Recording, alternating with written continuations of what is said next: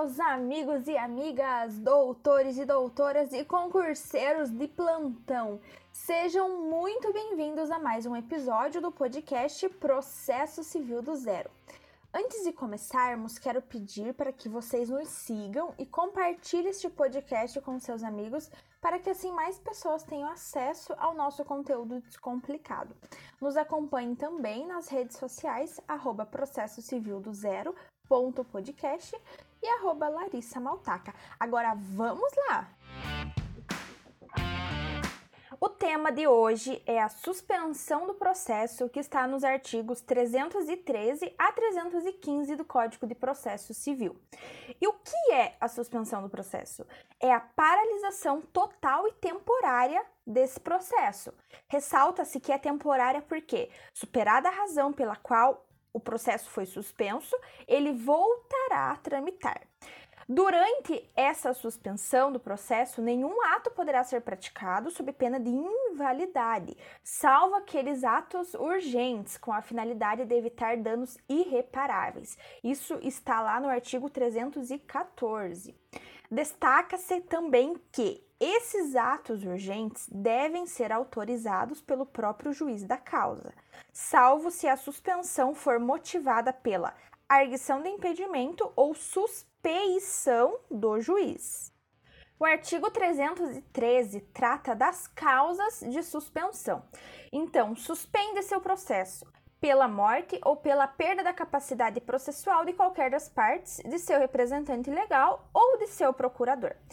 Neste caso, o processo ele ficará suspenso até que se promova a sucessão processual por meio da habilitação.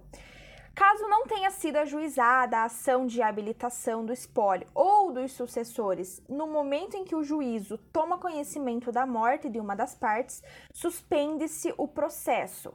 Mas, caso a morte tenha sido do réu, o autor deverá ser intimado para promover a citação do espólio dos sucessores ou dos herdeiros em prazo não inferior a dois e não superior a seis meses.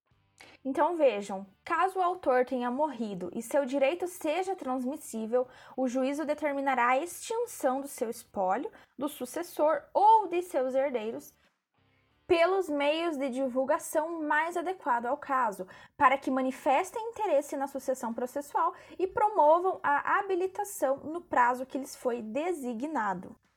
Atenção! O direito do autor deve ser transmissível pois caso contrário, não se tratará de causa de suspensão do processo, mas sim de extinção. Em se tratando da incapacidade da parte, o juiz determinará a suspensão do processo até que seja nomeado um curador. Agora, na situação de morte ou perda da capacidade do representante legal da parte ou do advogado, suspende-se o processo até que seja dado novo representante ou constituído novo advogado para a parte. No caso de morte do advogado, o autor será intimado no prazo de 15 dias para constituir um novo advogado. Claro que, se ele não fizer, terá o processo extinto sem a resolução do mérito.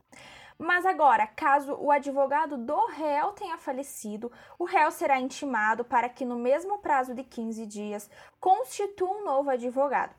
Caso não faça, ocorrerá a revelia.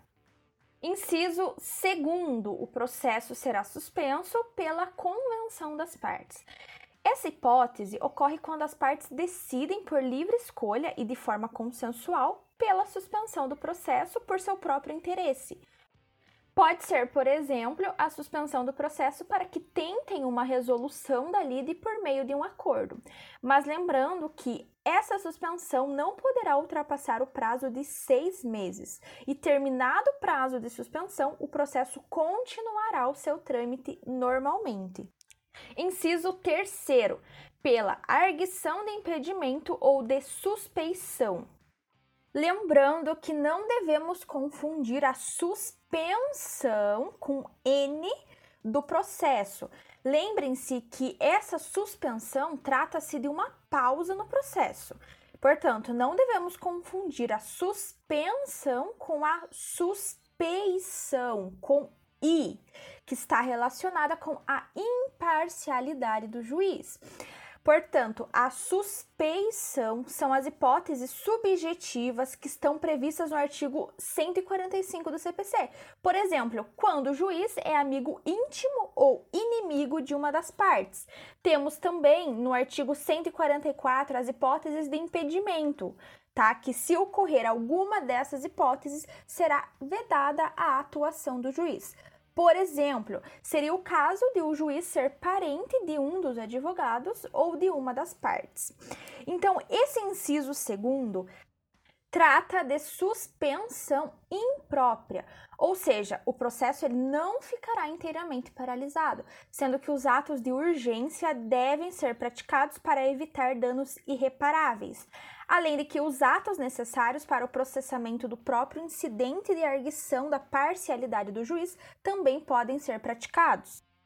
Porém, se o juiz não se reconhecer impedido ou suspeito, o incidente será encaminhado ao tribunal e distribuído para um relator, que, em decisão fundamentada, deverá manter a suspensão do processo, desde que presente os requisitos genéricos para concessão de tutela de urgência, sendo eles o perigo da demora e a fumaça do bom direito. Caso não estejam presentes esses requisitos, a suspensão deverá ser cessada. Inciso 4. O processo será suspenso pela admissão de incidente de resolução de demandas repetitivas. Inciso 5. Quando a sentença de mérito, letra A, depender do julgamento de outra causa ou da declaração de existência ou de inexistência de relação jurídica que constitua o objeto principal de outro processo pendente.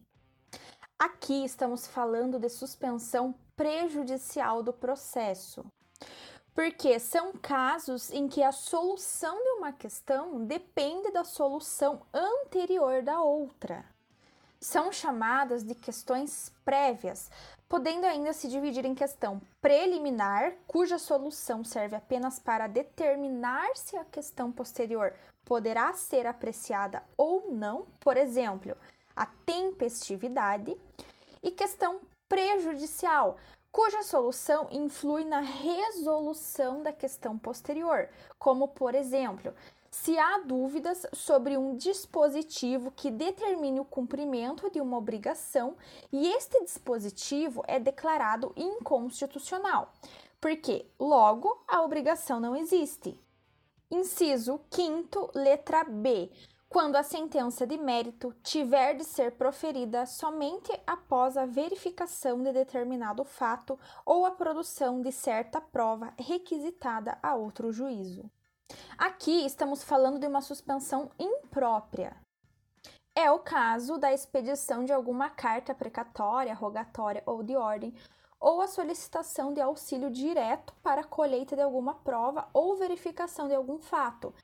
O processo não ficará totalmente paralisado. Então, em ambas as alíneas do inciso 5, o prazo de suspensão não poderá ser superior a um ano, e após esse prazo, o processo seguirá o seu trâmite normalmente. Isso está lá no parágrafo 5 do artigo 313. Inciso 6. O processo será suspenso por motivo de força maior. É o caso de evento irresistível que tem a capacidade de impedir o andamento regular do processo, como, por exemplo, tragédias naturais. Inciso 7. O processo será suspenso quando se discutir em juízo questão decorrente de acidentes e fatos da navegação de competência do Tribunal Marítimo. Inciso 8. Nos demais casos em que este código regula, Inciso nono, o processo será suspenso pelo parto ou pela concessão de adoção quando a advogada responsável pelo processo constituir a única patrona da causa. Mas essa suspensão ocorre somente se a advogada for a única advogada constituída. Havendo mais de um advogado, o processo não se suspende. Essa suspensão do artigo 9 é uma suspensão de 30 dias contados da data do parto ou da concessão da adoção, mediante apresentação de certidão de nascimento ou documento similar. O processo será suspenso também na hipótese do inciso 10, quando o advogado responsável pelo processo constituir o único patrono da causa e tornar-se pai.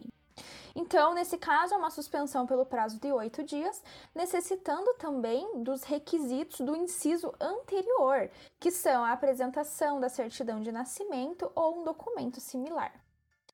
Chegamos ao fim da nossa aula e ela foi baseada hoje no livro O Novo Processo Civil Brasileiro de Alexandre Freitas Câmara. Então é muito importante que vocês deem uma olhada nesse livro para aprofundar esse assunto.